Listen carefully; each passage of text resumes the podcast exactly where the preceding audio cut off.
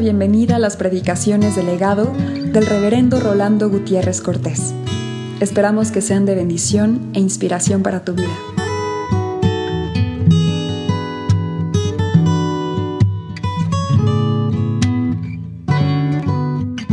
Cuando nos dice, es hermosa la heredad que me ha tocado, expresa en el fondo vea corrupción. Me mostrarás la senda de la vida. En tu presencia hay plenitud de gozo, delicias a tu diestra para siempre. Este salmo, cuando nos dice, es hermosa la heredad que me ha tocado, expresa en el fondo el testimonio del corazón de cada cristiano. Porque a nosotros nos ha tocado como herencia el Hijo mismo de Dios. Y nosotros podemos decir con toda confianza, con toda alegría, que qué hermosa es la heredad que me ha tocado.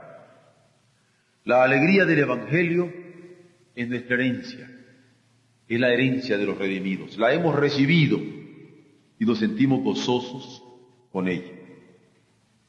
La turbación de una tristeza, Dios la trueca en noticia gozosa por la experiencia de la resurrección. Los apóstoles tuvieron esta experiencia. Después de haber pasado frente a la cruz del Calvario, tristes, turbados, angustiados. El Señor les confirmó en lo más íntimo de su corazón el amor que tenía para cada uno de ellos, dándoles de manera física la presencia de Jesucristo nuestro Señor resucitado. El temblor ante la revelación de la gracia, Dios lo torna en anuncio de salvación eterna. Esto lo vivieron las mujeres, cuando habiéndose encontrado frente a Jesucristo, frente a la realidad de la resurrección y hallándose temblando. El Señor, aquel temblor, provocado por la revelación de su gracia, lo va a tornar en un anuncio de salvación eterna y ellas se van a convertir en las primeras proclamadores de la verdad del Señor, de que Jesucristo haya sido resucitado de entre los muertos por voluntad suya.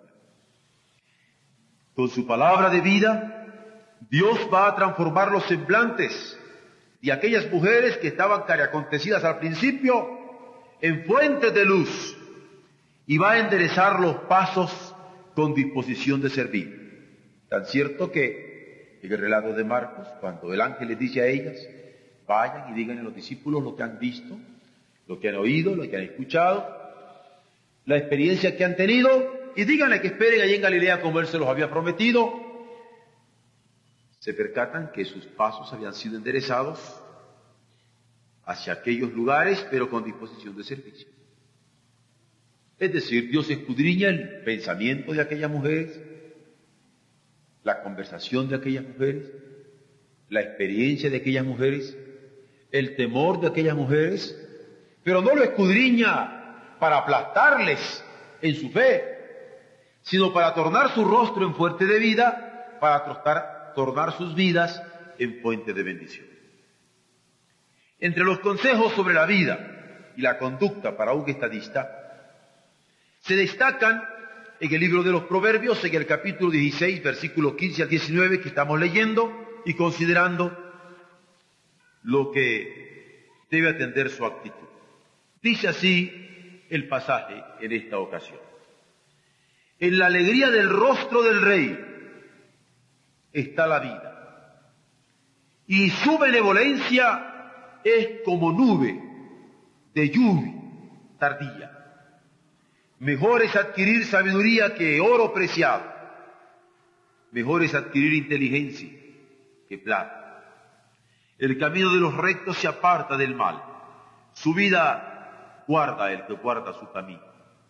Antes del quebrantamiento de la soberbia, y antes de la caída la altivez de espíritu.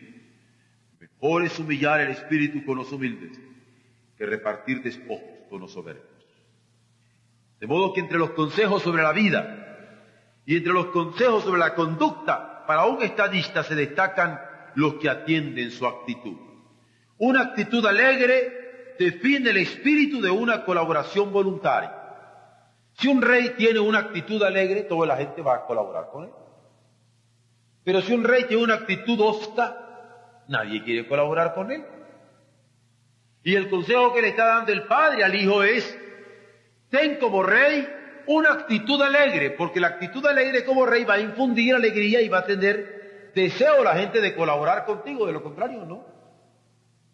Los que hayan tenido alguna experiencia de mal, se darán cuenta que cuando ustedes tienen deseo de ir adelante y le dicen al grupo que ustedes mandan, vamos a salir victoriosos, ustedes van a inyectar sentido de victoria en esta gente. Y si se lo dicen con un sentido de alegría que ustedes puedan tener, con mucha bacán. Pero si le dicen, bueno, no sé si vamos a ganar la batalla, pero de todas maneras metamos. Pues, si usted es el primero que se siente derrotado, pues la gente no va a desearle estar ayudando. Vean ustedes, en la alegría del rostro del rey está la vida del pueblo. En el optimismo del rostro del rey está el optimismo del pueblo. Por eso, cuando en Jesucristo nosotros encontramos un rostro de vida después de haber muerto, porque ha resucitado, su iglesia va a tener la inyección de vida que va a recibir en su jefe. Una actitud alegre define el espíritu de una colaboración voluntaria y la de un cristiano redimido invita con sentido fraternal recordando que en la alegría del rostro del rey está la vida. ¿Por qué no comunicar vida con la alegría desbordante de un rostro bienaventurado? La palabra que se dice, el servicio que se presta y las relaciones que se comparten deben estar henchidas del gozo evangélico de la resurrección.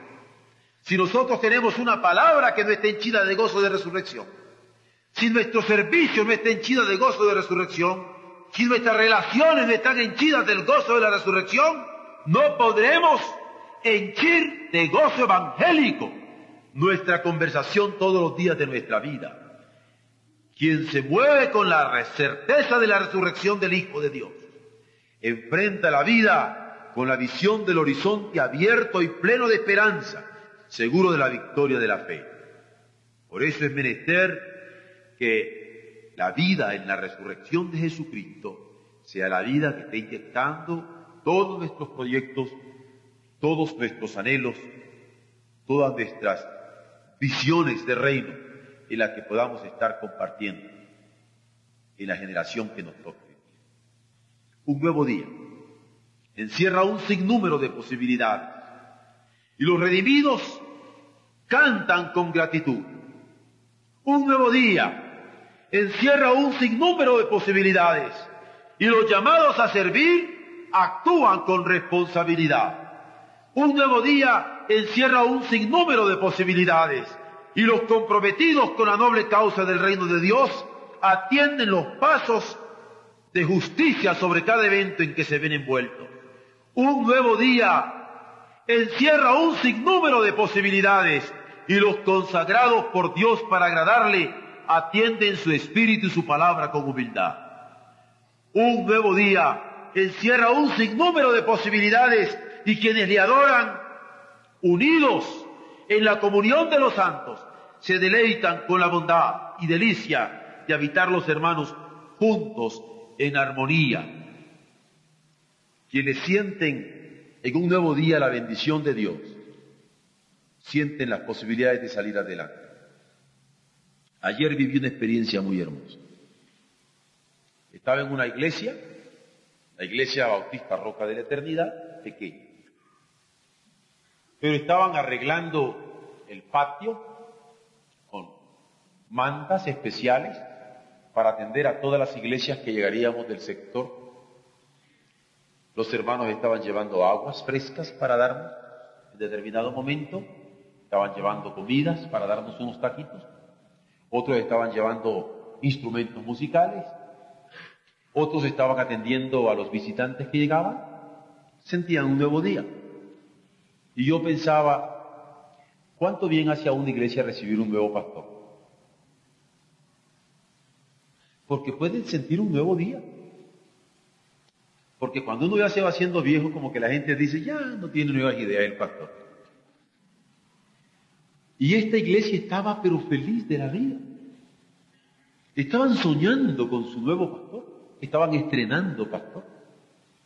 Y cuando yo escuchaba la oración de mi hermano Trevín, conmovido ante las posibilidades de una obra, qué hermoso eso. Y yo estimaba la juventud de él, y donde se está lanzando con nueva visión, con nueva proyección, con nuevos deseos para trabajar. Yo decía, gloria a Dios por los niños que nacen y la juventud que sale con estos nuevos bríos. Vean ustedes, en estos momentos nosotros decimos, nos vemos el primero de mayo en Trayacap. Muchos de ustedes no conocen y dicen, óyeme, ¿dónde es? Y quieren ir, quieren tener esa experiencia. Pero tanto de nosotros ya estamos tan viejos, tenemos tan tostados los huesos, que ya tener un día de campo, mejor me quedo acostado. A lo mejor se nos quiebran los huesos hasta en la cama. Es interesante cuando la senilidad comienza a ser presa de uno. Pierde el entusiasmo de todo. Todos estos últimos instantes de la semana he estado viviendo personas que han venido conmigo porque han tenido una nueva posibilidad de trabajar en la Asociación Bautista Central.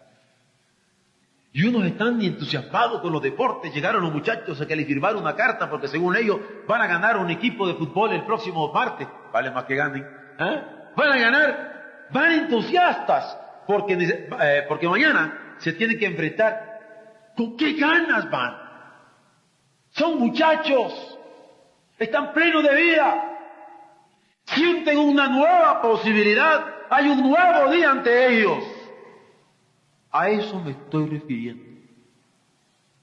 Cuando me he percatado en estos momentos que estamos apenas a año y medio de los tres en que nos hemos estado preparando duro, en esta última parte del siglo para las 2000 iglesias bautistas para el año 2000. Y cuando veo que en el 85 viene la Copa Mundial, que tenemos que repartir 10 millones de folletos, que esperamos 20 mil nuevas personas, nada más de las 10 millones, 20 mil nuevas personas que pudiéramos tener en la obra autista, que hay que doctrinar en los próximos tres años.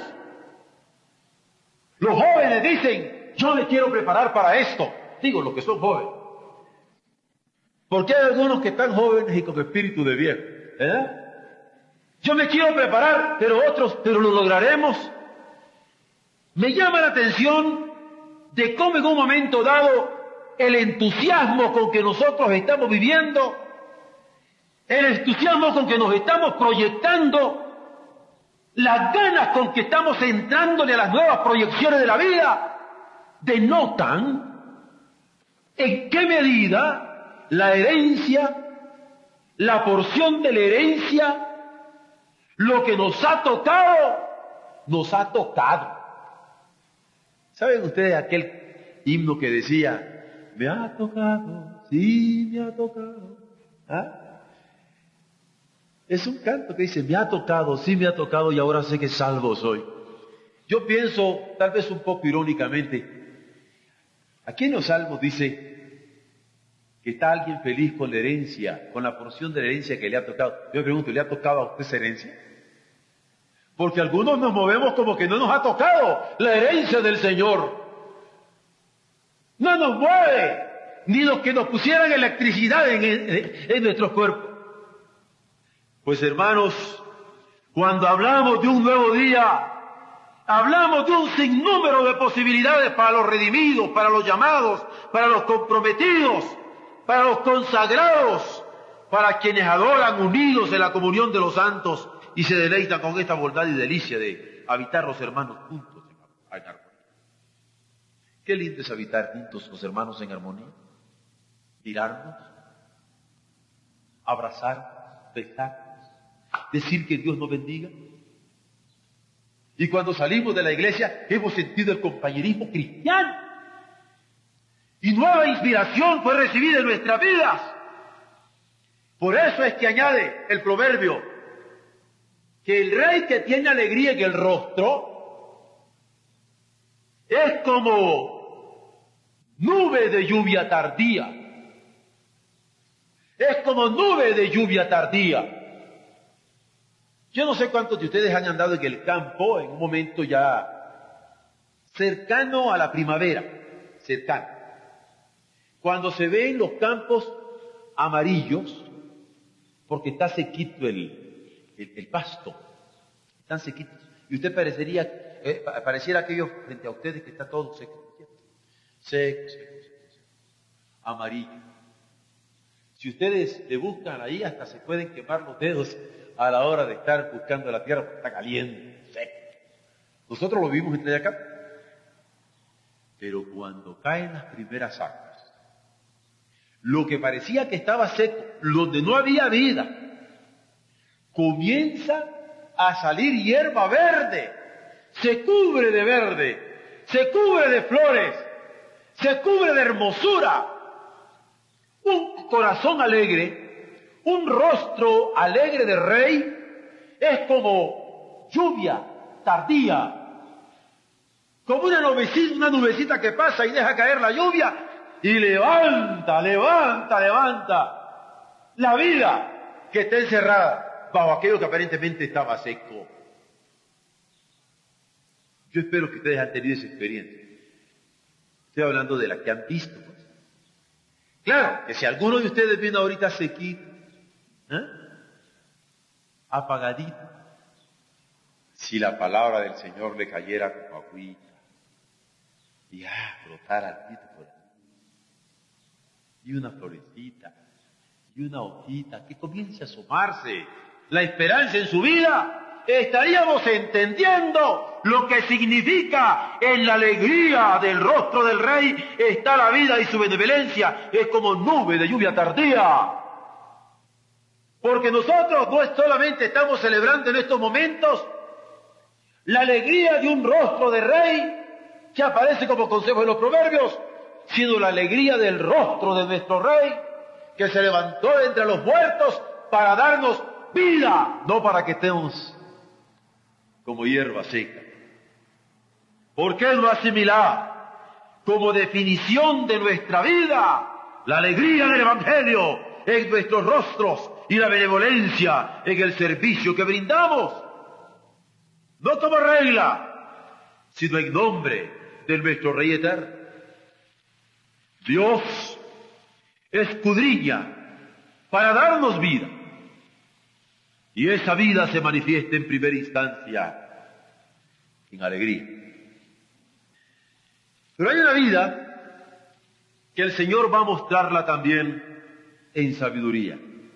La alegría del Evangelio en nuestros rostros. Y la benevolencia en el servicio que rendimos en nombre del Rey Eterno. Debe cuidarse con inteligencia cada día y ofrendarse con temor reverente cada noche ante la presencia amorosa del Señor, yo creo que hay que cuidar todos los días la alegría del Evangelio, pero hemos de ofrendarla cada noche con temor reverente ante la presencia amorosa del Señor. Es decir, vivir con alegría en la luz del día, pero también con alegría decirle al Señor, el Espíritu que me ha movido durante todo el día, me permitió en medio de tribulaciones, en medio de angustias, en medio de enfermedades, en medio de problemas, en medio de luchas, en medio de enfermedades, en medio de muerte, tu Espíritu, Señor, que me anima, el gozo que me da, me permitió vivir como triunfador. En medio de las lágrimas que hube de derramar, tú me acompañaste. Te quiero bendecir. Y te quiero bendecir con alegría porque tú estuviste conmigo. La alegría se cuida de día, la alegría se ofrenda de noche. La vida cristiana no es menos digna que la vida de un rey.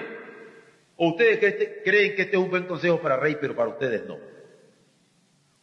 ¿Ustedes creen que es buen consejo que un rey tenga un corazón alegre para inspirar colaboración en su reino? Pero para nosotros no. Yo creo que la vida cristiana no es menos digna que la vida de un rey. Los consejos a un estadista sabio son tan universales que pueden aplicarse a todos los gobernantes. El adquirir sabiduría es propio para grandes y chicos. El adquirir inteligencia es bueno para todos los hombres. ¿Por qué no oír entonces la voz de Dios, revelada en la palabra, sin pensar que está dirigida a otros, pero no a cada uno de nosotros? Y decir, yo entendí el mensaje en esta mañana. El mensaje era para el rey, que tuviera alegría para que todos colaboraran con él, pero no era para mí. ¿No les pasa a ustedes? Como padres estamos tentados a decirle, oye, mijito, ¿oíste el sermón? Claro que uno no puede decirle eso a su papá, pero uno le diría, Sí, papá. ¿Te gustó? Eh, por decirle así. Porque es una manera de darnos cuenta de, de si le gustó. ¿Verdad? Ahora, ¿por qué no oír entonces la voz de Dios revelada en su palabra sin pensar que está dirigida a otros, pero no a cada uno de nosotros? Ningún Adán debe pensar que la palabra de Dios es para Eva. Ni ninguna Eva debe pensar que la palabra de Dios es para Adán. Como si la palabra del Señor careciera de apelación íntima. Ubiquémonos cada día ante la vocación de Dios y rindamos cuentas claras del ejercicio de nuestras responsabilidades antes de disponernos a dormir. Antes de acostarse hay que rendir cuentas. Es sabio encomendar a Dios nuestro sueño después de haber puesto en sus manos las tareas que cumplimos para Él durante el día. Mejor es adquirir sabiduría. Nos dice la palabra que oro, que oro preciado. Mejor es adquirir inteligencia que la plata. Yo estaba leyendo que esta semana los nuevos yacimientos de oro que se están descubriendo en México, no, si México, estaba en primera fila cuando Dios le repartió la bendición a la tierra. Tenemos oro adentro, tenemos oro afuera. Y yo sé que muchísimos, yo creo que iban como en la fiebre del oro cuando en California, ya quisieran irse a salir por aquí para No. Mejor que el oro es la sabiduría. Mejor que el oro es adquirir sabiduría. Qué bueno para los muchachos esto, ¿verdad? Porque ahora andan pensando que, no, no, no, ¿para qué te metes a estudiar esto si aquí está la chamba, aquí está el dinero? Y andan buscando, tienen, están ciclados de plata. ¿Mm? ¿No es cierto? Es el gran problema. Hay que, yo quiero eh, inventar una nueva especialidad médica para extirpar, extirpar codicia de dinero. Porque los muchachos ahora, ¿para qué, sos, ¿para qué eres abogado? ¿O para qué eres médico? Ni chamba se encuentra. No, no, no, no. Mira, métete aquí, ya pones tu puestecito y ya plata, pero plata. ¿Qué? Lo que quieren es adquirir plata. Miren, no voy a hablar de la devaluación de las inflaciones, y eso se va rápido. Mejor es adquirir sabiduría que oro. No nos equivoquemos. Mejor es adquirir sabiduría que oro y adquirir inteligencia vale más que la plata. Y tanto el principio de la sabiduría tenga el temor de Jehová como el de la inteligencia es apartarse del mal a tiempo y fuera de tiempo. El Señor sabe indicarnos al final de cada día las cosas que hicimos mal y las cosas que hicimos bien cuando en forma personal ponemos ante los juicios de su palabra todo lo que hicimos para agradarle. El Dios que nos ha creado nos ha revelado que vive por nosotros en el evento de la resurrección. Actuemos con mente clara ante cada nuevo día que nos brinde. El Dios que nos ha redimido nos ha revelado que triunfa por nosotros también en la resurrección para que a cambio de un corazón vacío de esperanzas le ofrendemos cada nuevo día una vida plena de fe. ¿No les parece que si alguien se acostare, lo pongo así en futuro hipotético, se acostare con un corazón vacío de esperanza, es una buena señal para que no se acueste, que pase la noche en velo orando, para que reciba el nuevo día con un corazón pleno del Espíritu Santo. O a lo mejor se acuesta un ratito, se levanta de madrugada. La madrugada es bella. Solo que conoce las horas de la madrugada, despierta, alerta, va a descubrir los secretos que el Señor tenía en su oración. Recuerden ustedes que Él madrugaba para orar. Vida de sabiduría. Dios escudriña la vida, pero para dárnosla, y dárnosla con alegría, y dárnosla con la sabiduría. Pero también, además de la vida con sabiduría, nos habla de una vida en rectitud. Y así en el verso 18 nos dice, en el verso 17, el camino de los rectos, el camino de los rectos se aparta de mal. Su vida guarda el que guarda su camino. Porque Dios escudriña la vida para tratarnos la rectitud hay que cuidar con celo la alegría del rostro. Hay que cuidar con celo la benevolencia en nuestro ser, que la alegría del rostro suele dar. Hay que ubicarnos en Dios y la responsabilidad que ha puesto en nuestras manos para cumplir. Hay que trabajar con ritmo, como seres del reino, que avanzan por el camino y la vida que en Cristo nos ha sido plenamente revelado. Hay que caminar con ritmo hay que caminar con ritmo. Esto es básico, aún en la vida musical. Yo me he encontrado que los músicos tienen su mayor problema en el ritmo. Saber distinguir entre cuatro cuartos y tres cuartos no es tan sencillo como parece. Es allí donde tenemos mayores problemas. El ritmo, y esto es cierto en la vida, Gente que comienza estudiosa el primer mes de escuela y después bajan el ritmo. Que comienzan con ganas en el trabajo, pero después bajan el ritmo. Esto se aprende en la vida de atletismo. Que cuando uno corre cinco mil metros, uno sabe guardar el ritmo. Guardar el ritmo es fundamental. Manejar el ritmo para saber cuándo acelerarlo o cuándo desacelerarlo es fundamental y estoy hablando de una vida en rectitud, en donde se requiere trabajar con ritmo, como seres del reino que avanzan por el camino de la vida que en Cristo nos ha sido plenamente revelado. No tenemos excusa, conocemos a Jesucristo. Dios guarda los caminos del hombre que le encomienda el ritmo de sus pasos. Qué hermoso guardar el ritmo de los pasos en los caminos del Señor.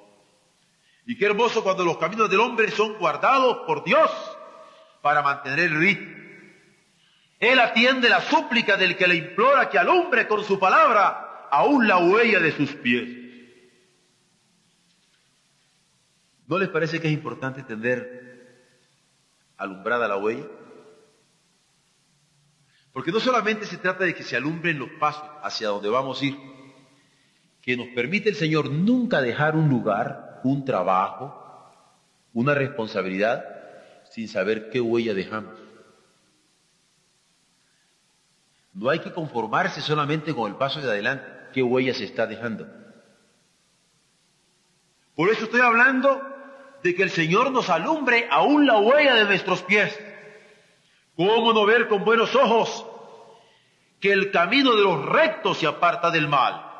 Si alguien estima el esfuerzo de sus hijos por mantenerse en los caminos eternos, es el corazón amoroso del Padre Celestial. Dios sabe que su vida guarda el que guarda su camino y está presto a darle su apoyo cuando se le pide por ello.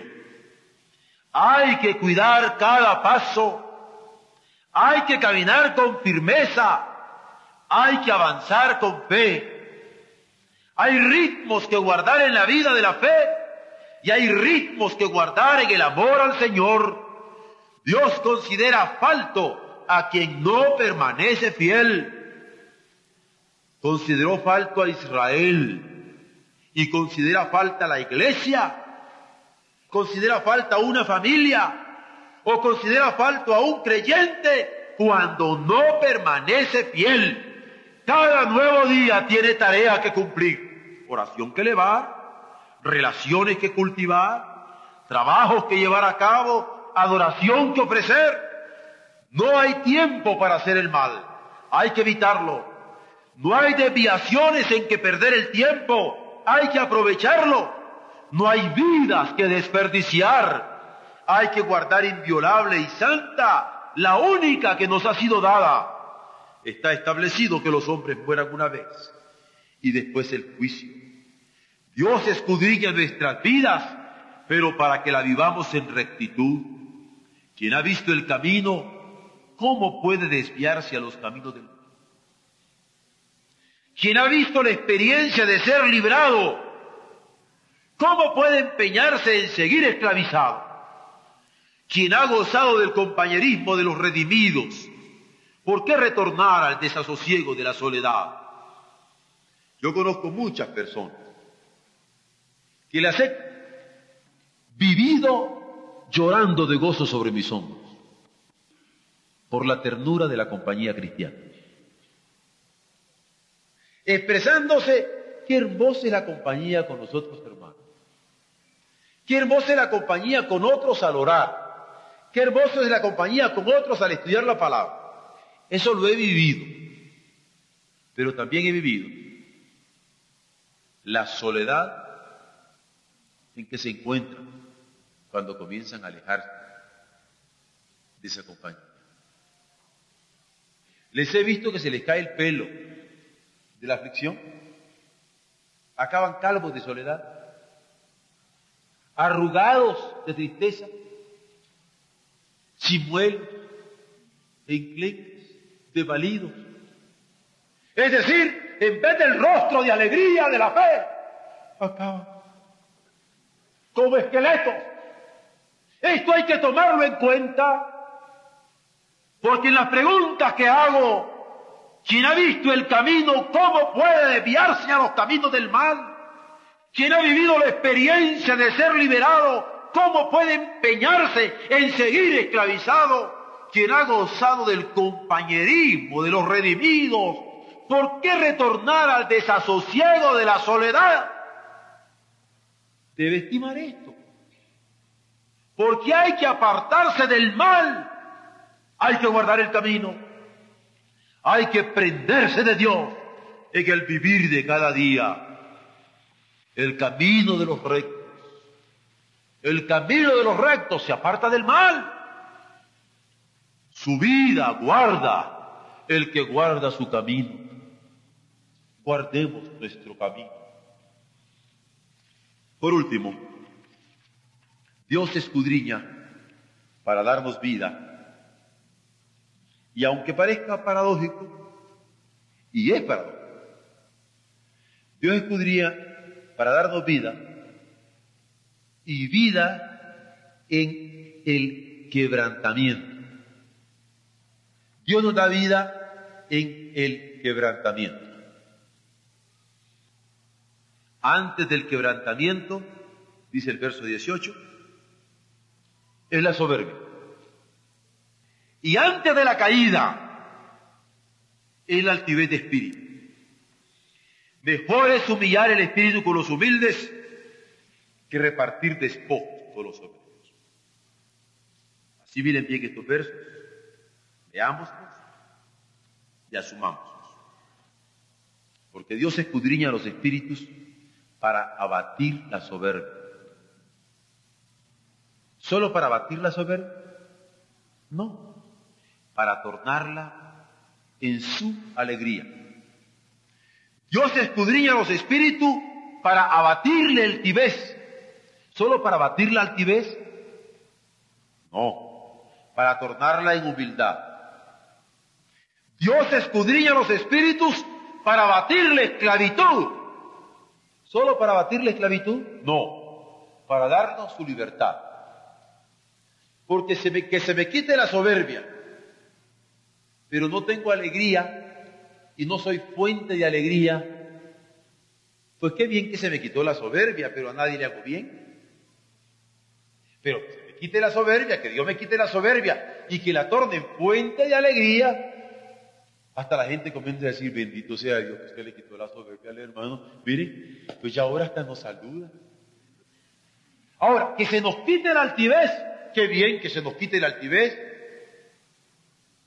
Y qué bueno que se nos quitó la altivez. Pero, si esto no se proyecta en humildad, en humildad, a nadie le hace bien.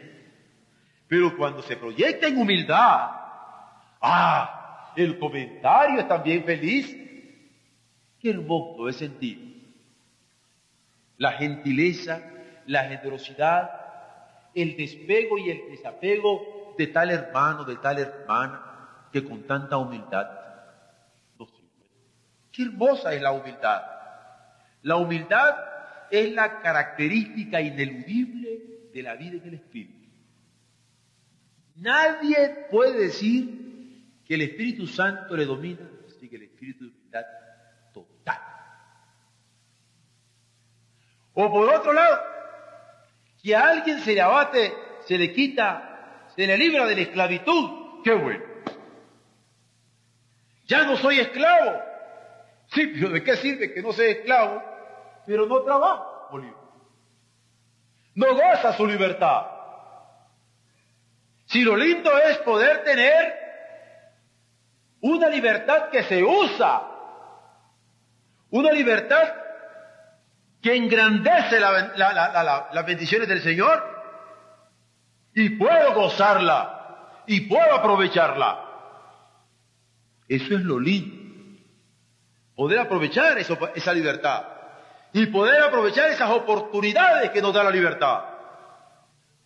A esto me refiero que cuando el Señor nos da vida, aún en el quebrantamiento de la soberbia, nos da alegría. En el quebrantamiento de la altivez nos da humildad. Pero en el quebrantamiento de la esclavitud nos da libertad. Cuando nos quebrante en la soberbia, nos quebrante en la, altivez, nos quebrante en la esclavitud, nos da la herencia de su alegría, la herencia de su humildad, la herencia de su libertad. Qué hermosa es la porción que nos ha tocado. ¿Por qué no la usamos? ¿Por qué no la usamos? Qué hermosa la porción que nos ha tocado. ¿por qué no la usamos? Yo tengo una niña a quien quiero muchísimo, entre todas las que quiero tanto aquí en la iglesia, pero que me ha hecho el favor de compartir conmigo muchas de sus experiencias de vida. Y no que yo le diga quién va a querer o no va a querer, pero ella me dice, ¿y qué tal le parece fulano para mí? No me gusta. Y fulano no me gusta. Y pobrecita, ya la tenía yo, Y una vez se le ocurrió preguntarme, Pastor, perdóname, pero ¿por qué ninguno le gusta? Y digo, mira, Dios te daba a ti una vida muy llena de dones. Y si uno de estos jóvenes que se acerca a ti te va a anular, ya no te va a dejar trabajar en las cosas del Señor, entregar plenamente, te vas a sentir muy triste y muy infeliz. Es horrible cuando a uno lo lastiman en su vocación. Y no es una mujer a la que yo he visto anulada por un hombre que por inseguridades, por soberbia, por altivez, anula totalmente a su esposa y no la deja servir al Señor. Ni al Señor, mucho menos al mundo. Brillantísimas mujeres en la vida del Señor y brillantísimas mujeres en la vida secular han sido anulados. Pero gracias a Dios, hace unos cuantos meses hubo uno que me dice, ¿qué tal le parece? Ese sí me encanta. Ya se listo, ¿verdad? ¿Por qué? Porque espero en Dios que, no, que es muchacho cristiano no me debe estorbar. No me debe estorbar. ¿Saben por qué? Yo a veces veo cuando un muchacho se casa con una niña. Qué felicidad. Bueno, pero ¿para qué se casa? ¿Para qué la buscó tan linda, tan hacendosa, tan trabajadora, tan chula? Todo, todo, todo. ¿Para qué la buscó tan linda? Y después, o la anula ella o se anulan los dos. Tener ese matrimonio y no usarlo para gloria del Señor y para bendición de la humanidad. ¿Para qué? Esto es un ejemplo de lo que estoy diciendo. ¿Para qué queremos que el Señor quebrante nuestra soberbia si no hay gozo en nuestros rostros? ¿Para qué queremos que Dios quebrante altivez si no hay humildad en nuestro servicio? ¿Para qué queremos que Dios nos libre de esclavitud si no usamos nuestra libertad? ¿Para qué queremos que Dios nos bendiga con un matrimonio, con un hogar, con un trabajo, con una profesión, con un talento? ¿Para qué lo queremos? Si lo enterramos. ¿Para qué? Si Dios escudriña la vida, es para darnos hasta en los quebrantamientos vida y gloria sea su nombre cuando quebranta la soberbia o quebranta la altivez pero nos da alegría y nos da humildad, o cuando quebranta sobre todas las cosas la esclavitud, para permitirnos ser libres. Libres. En esta semana yo me sentí muy feliz cuando en la Asociación Bautista Central, sin yo pedirlo, los jóvenes decían la colaboración que habían recibido de parte de los jóvenes de Oreb. Las hermanas decían la colaboración el cariño y la atención que habían recibido de parte de las hermanas y de los hermanos de Oreb.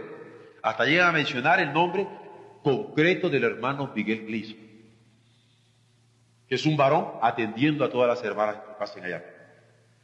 Me sentí feliz cuando yo no estaba, está por escrito, no porque quiero yo reconocimientos humanos pero también me sentiría, ¿de qué sirve que la iglesia nuestra tenga tanta bendición y no seamos bendición en nuestro sector, no seamos bendición en nuestra asociación, no seamos bendición en nuestra, en nuestra convención, no seamos bendición en, el, en la Alianza Bautista Mundial, que Dios mediante en julio se rendirá en Los Ángeles, California, y a lo mejor allá nos vemos todos.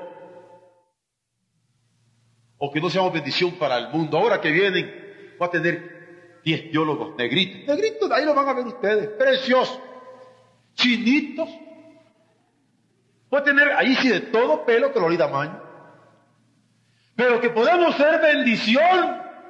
¿De qué sirve tener bendiciones y no compartirlas? Más bienaventurada cosa está. Es lo que nos dice el Señor. Y por eso estoy hablando de esta dimensión al estar considerando ya la última parte de este sermón en donde Dios escudriña la vida. Pero para que aún de los quebrantamientos surja la alegría, surja la humildad y surge el ejercicio glorioso de nuestra libertad en Cristo. Si lo que precede al quebrantamiento es la soberbia, ¿por qué se atribuye a Dios el actuar con formas arbitrarias? Hay algunos que dicen, es Dios el que me castiga. No se piensa que la soberbia es la que precedió al, quebrantamiento. Se le echa la culpa a Dios. Como Adán, cuando Dios le reclamó, ¿verdad? Óyeme, ¿qué pasó, mijo? Ah, Señor, figúrate, la mujer que tú me diste, la culpa la tenía Dios. Si lo que precede al quebrantamiento es la soberbia, ¿por qué se atribuye al Dios el actuar con forma arbitral? Si lo que precede a la caída, y allí lo dice con sus nombres y sus letras, que lo que precede a la caída es la altivez de espíritu. ¿Por qué se identifica a Adán como herencia irresistible que nos domina? Ay, pastor, ya ves que yo, como soy descendiente de Adán, quien mira la oración de Cristo, se avergüenza de su soberbia porque ¿quién de nosotros podría estar orando con Cristo? Que no se haga mi voluntad sino la tuya. Y estar con soberbia. Bueno, que se haga la voluntad de Jesús, pero en mí no, Señor. A mí dame lo que te pido.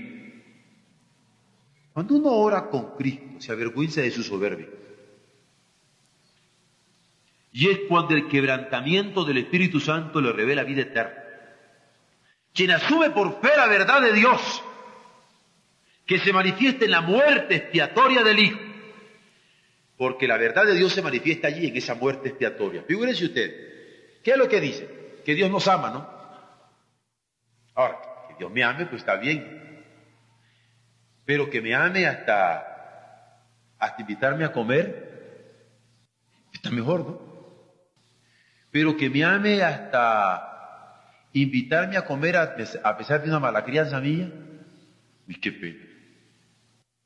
Pero que me ame hasta, hasta darme un regalo a pesar de mis majaderías, qué terrible, qué vergüenza. Que me ame hasta morir a pesar de lo que yo he hecho contra él. Pero ¿cómo? No, es que estoy diciendo, Dios nos ama. Dios te ama, Dios me ama. Esta es la verdad. Pero esa verdad, esta verdad de Dios no se entiende. Esta verdad de Dios no se entiende sino hasta que se entiende qué significa la muerte de Cristo en el Calvario por mí.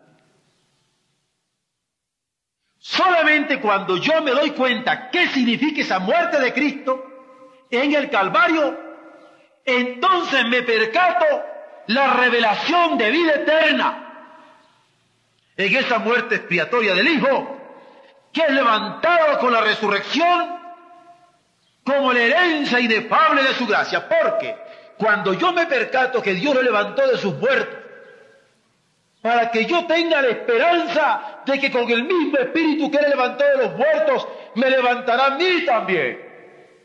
Miren, no solamente murió Cristo por mí, y allí veo el amor de Dios plenamente manifestado. Lo levanta de los muertos para que yo tenga esperanza. Lo levanta de los muertos para que yo tenga seguridad. Lo levanta de los muertos para que yo tenga vida. Y me dé cuenta que me ama hasta la muerte, pero se levantó de los muertos con el mismo espíritu que quiere mantenerme, sostenerme y me habrá de levantar en el día postrero. ¿Se imagina lo que es eso? uno entiende el amor de Dios en la cruz. Pero cuando uno entiende el amor de Dios en la resurrección, aleluya, es el momento de servirle. Es entonces que hay que humillar el espíritu con el humilde. Y ahí la palabra humilde la pongo con mayúscula. Porque yo no estoy pensando de humillar al espíritu con los soberbios. No, no, no, no. Hay que humillar el espíritu con el humilde, Jesucristo. Yo me humillo en el humilde. Allí. Para lograr el gozo del quebrantamiento del espíritu que vivifica. ¿Se imaginan ustedes cuando ustedes se humillan en el humilde Jesucristo? y se descarga el quebrantamiento del Espíritu Santo sobre nuestra espalda, sobre nuestro corazón, con la misma intensidad que se descargó sobre Jesucristo. Eso es entregarle a Dios la vida en Jesucristo. Eso es entregarle al Espíritu Santo que actúe a plenitud en nosotros. Solamente que se entrega inmerso bautizado, identificado en el humilde, en Jesucristo nuestro Señor, puede darse cuenta de lo que es descarga del Espíritu Santo sobre la vida, para gozar del quebrantamiento del Espíritu.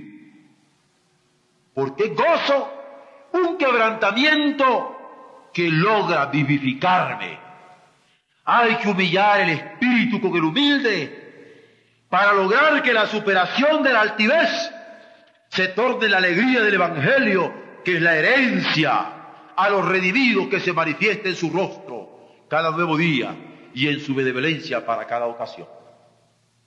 Cuando yo me levanto de entregarle a Dios mi vida en Jesucristo. Cuando yo me levanto de entregarle a la acción del Santísimo Espíritu suyo en Jesucristo, me levanto dispuesto a trabajar por Él. Entiendo lo que es la entrega del humilde como hijo, la entrega de este humilde ante su Espíritu Santo.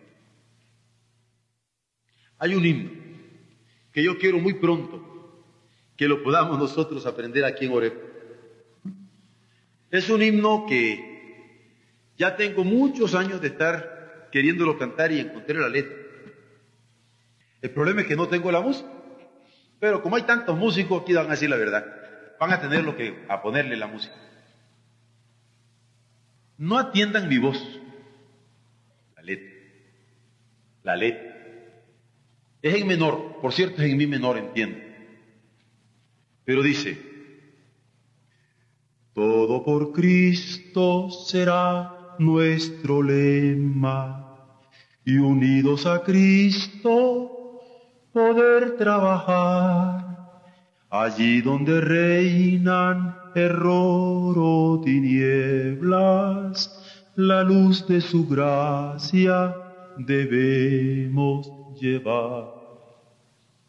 Vayamos hermanos a Cristo el Señor, unámonos todos en paz y amor. La senda de Cristo tratemos de andar Doquiera vayamos, Jesús nos guiará. Todo por Cristo, muy grande es el mundo. Crucemos el valle, pasemos el mar, y allí donde quiera el Señor colocarnos, a grandes y a chicos llevemos la paz. Vayamos hermanos a Cristo el Señor, unámonos todos en paz y amor. La senda de Cristo tratemos de andar. Doquiera vayamos, Jesús nos guiará. Todo por Cristo será nuestro lema. Luchemos sin miedo con armas de luz, que nuestra armadura sea la justicia y como bandera alcemos la cruz. Vayamos hermanos a Cristo el Señor, unámonos todos en paz y amor. La senda de Cristo tratemos de andar, doquiera vayamos Jesús nos guiará, porque Dios escudriña nuestra vida. Y la vida que el quebrantamiento es vida para darnos vida. Codiciable como es la alegría de un rostro que infunde vida. Porque yo creo que hay que codiciar esa alegría de rostros que infunden vida. No se compara con el del cristiano que vive en la certidumbre de la resurrección de Jesús. Codiciable como es la sabiduría de una vida que se conjuga en el temor del Señor no se compara con el conocimiento del cristiano poseído por la verdad, que le domina por haber recibido el mensaje de no está aquí, mas ha resucitado y codiciable como es el camino de los rectos que se apartan del mal. No se compara con el del cristiano que no solamente se aparta del mal, sino ha depositado su vida en quien desde antes de morir se declaró como la resurrección y la vida. Por eso es mejor humillar el espíritu. No solo con los humildes, que son benditos del reino, sino con el humilde, en quien el espíritu quebranta toda soberbia en el hombre y a cambio de la altivez nos da la herencia incorruptible por una nueva creación. Amén.